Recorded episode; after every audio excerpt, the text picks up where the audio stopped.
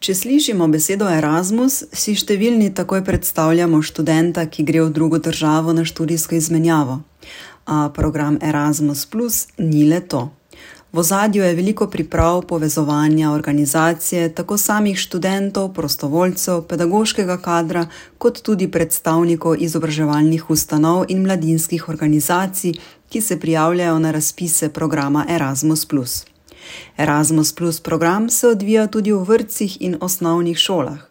Na osnovni šoli Gornja Radgona so se v letih 2022 do 2024 uspešno vključili v projekt v okviru Erasmus Plus z naslovom Steklo navdušuje. Vodja in učiteljica nemščine Romana Slavič Nuderl. Jezik projekta je nemščina in uh, mi smo tudi šola prijaviteljica, ki je nekako za to idejo nagovorila tudi druge projektne partnerje, kajti v projektu sodelujemo štiri šole iz štirih različnih držav.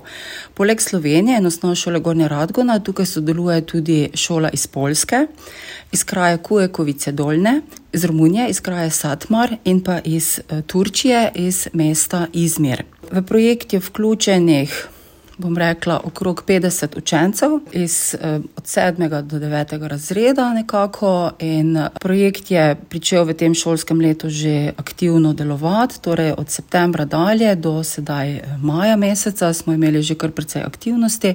Izvedli smo tudi dve izmenjavi. Prva je bila v mesecu decembru na osnovni šoli Gorne Radgana, torej pri nas, pri gostiteljih, ampak je bilo samo srečanje za ravnatelje in mentorje projekta. V mesecu marcu marcu pa smo se že napotili prvič tudi z učenci na tako imenovano prvo mobilnost v Romunijo. Bili smo v kraju Satmar.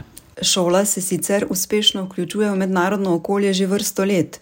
Predhodnica projekta Erasmus je tako bil e-twinning, nadaljuje sogovornica. Oziroma, v okviru e-twinning platforme je bil projekt z naslovom Frühling kommt bald, ki sem ga tudi sama vodila kot učiteljica nemščine, bil je prav tako v nemškem jeziku. Bil pa je ravno v času korone in um, nekako šolanja nadaljavo, saj smo takrat bili zelo, zelo omejeni z aktivnostmi in sem se nekako odločila, da bom pričela z učenjem tujega jezika tudi nadaljavo. Že takrat smo eh, pridobili kar nekaj prijetnih partnerjev, eh, s katerimi smo uspešno zaključili projekt v par mesecih. To je bil kratek projekt, trajal je v času pomladi, se je bil tudi naslov Frühling Kombalt, nekako je trajal od februarja do konca šolskega leta, torej do konca junija.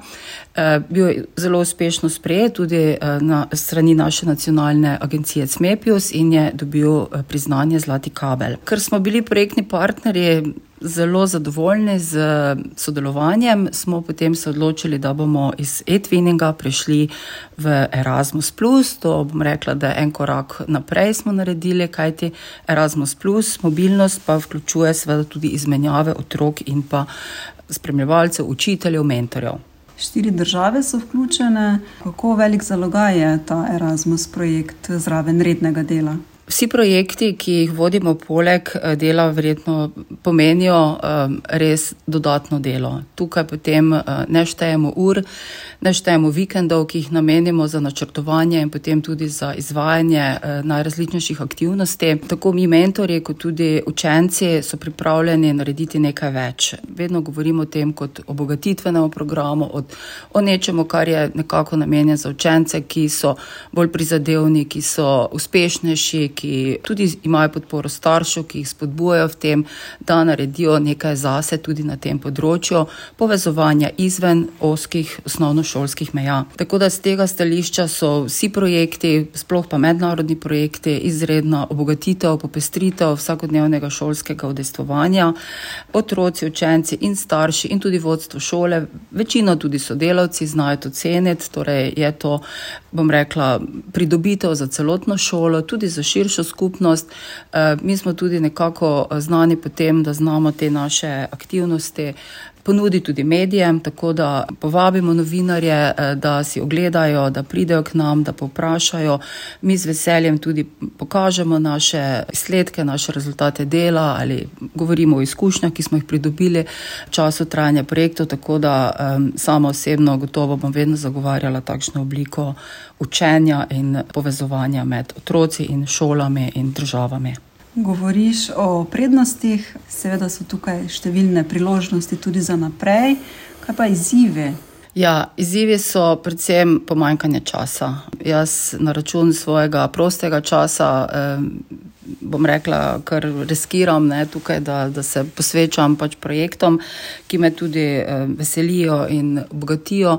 Um, tako da, ja, gotovo je ta stvar, eh, kar se tiče časa, eh, tudi energije, ki jo je potrebno vložiti. Včasih so tudi kakšna manjša razočaranja, pa sem pač takšna, da si tega ne žene mogoče preveč k srcu in nekako znam odmisliti tiste slabše trenutke. Rekla, samo trenutki so takšne in pa um, želim videti resnično tiste prednosti in tiste dobre stvari, ki močno verjamem v njih, da jih je veliko več. Dve izmenjavi sta že za vami, kakšni so vtisi?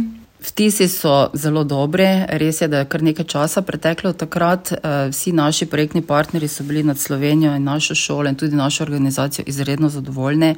Pripravili smo izredno bogat program, čeprav je bil mesec december in ni bilo vreme najbolj nam naklonjeno, smo eh, izvedli eh, kar nekaj stvari. Nekaj aktivnosti so bile v šoli, imeli smo tudi ekskurzijo v Rogaško Slatino, se ukvarjamo z steklom na najrazličnejše načine in smo si šli ogledati steklar Tovarno Rogaška Slatina.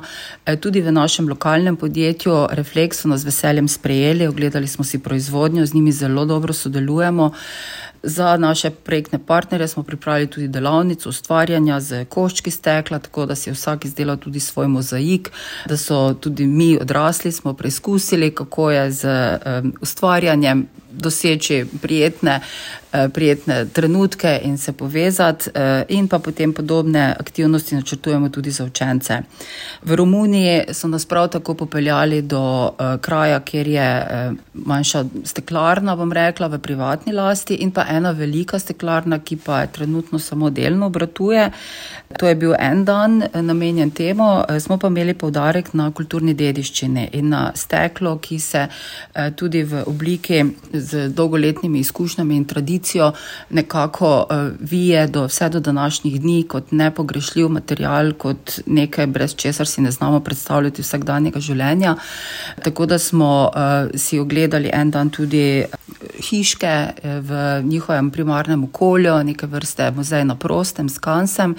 Potem smo si ogledali tudi njihovo eno tako, bomo rekla, zabavno pokopališče in pa, rekla, eno, en kraj, kjer je veliko uh, teh crkva z vitraži in z uh, poslikavami na steklo. Uh, tako da vse naše dejavnosti imajo um, rdečo nit steklo, izdelke iz stekla, ustvarjanje z steklom. Uh, stekla se lotevamo tudi z naravoslovnega kulturnega vidika in pa predvsem za kulturno-umetniškega. Če lahko omenim še našo prioriteto, torej naša šola je glede teh vsebin uh, nekako prevzela uh, temo gledališče. Uh, saj menimo, da je tukaj eno naše močno področje, uh, saj delamo z improvizacijskim gledališčem, z skupino, ki je na naši šoli že zelo dobro uveljavljena. Vključeni smo tudi v Miš, to je mala impro šola, k nam prihaja mentorica Mojca Frim iz Maribora in dela z skupino učencev, ki so zelo navdušeni in veseli, da so lahko eh, del ene tako zanimive zgodbe. Tako da mislim, da lahko to mi ponudimo tudi drugim šolam, ki pa tega improvizacijskega gledališča ne poznajo. Tako da mi njih učimo, učimo se tudi drug od drugega eh, in pa. Za konec, za zaključek pa načrtujemo eh, predstavo. Takrat se bomo zopet zbrali na naši šoli, vsi projektni partnerji z učenci vred in bomo pripravili skupno predstavo, nekako performance in sicer z naslovom Moj svet se razletel na tisoč koščkov, kar je zelo simbolično povezano z težkimi, bom rekla, trenutki ali celo obdobje v življenju, eh, saj smo bili in tudi naši otroci pred kratkim soočeni z z težko izkušnjo pandemije korona, korona bolezni, potem z vojno v Ukrajini in pa z zelo visokim rekla, deležem samomora oziroma samobojstev, suicidov v Sloveniji. Tako da poskušali bomo nekako pokazati, da nam je mar, da želimo, da se o tem pogovarjamo, da je to tema, ki je seveda zelo, zelo težka, neprijetna, ampak je potrebno tudi v osnovne šole takšne in podobne vsebine vnesti in jih na primeren način učencem tudi predstaviti. Steklo kot trajnosten in okolju prijazen material ob odgovorni rabi in ponovni uporabi lahko pomembno vpliva na ohranjanje naravnih virov. Trajnostna usmerjenost ter družbena odgovornost na vseh področjih delovanja je tudi vodilo osnovne šole Gornja Radgona. Učiteljica nemščine in vodja projekta Erasmus, Romana Slavič-Nudrl. Steklo kot trajnostni material je seveda uh, zelo pomembno. Mi smo na šoli smo tudi pripravili eno anketo, ki so jo potem eh, izvedli na vseh partnerskih šolah v zvezi z ponovno uporabo stekla in sicer o prednostih stekla, primerjavi z drugimi materiali, naprimer plastiko konkretno.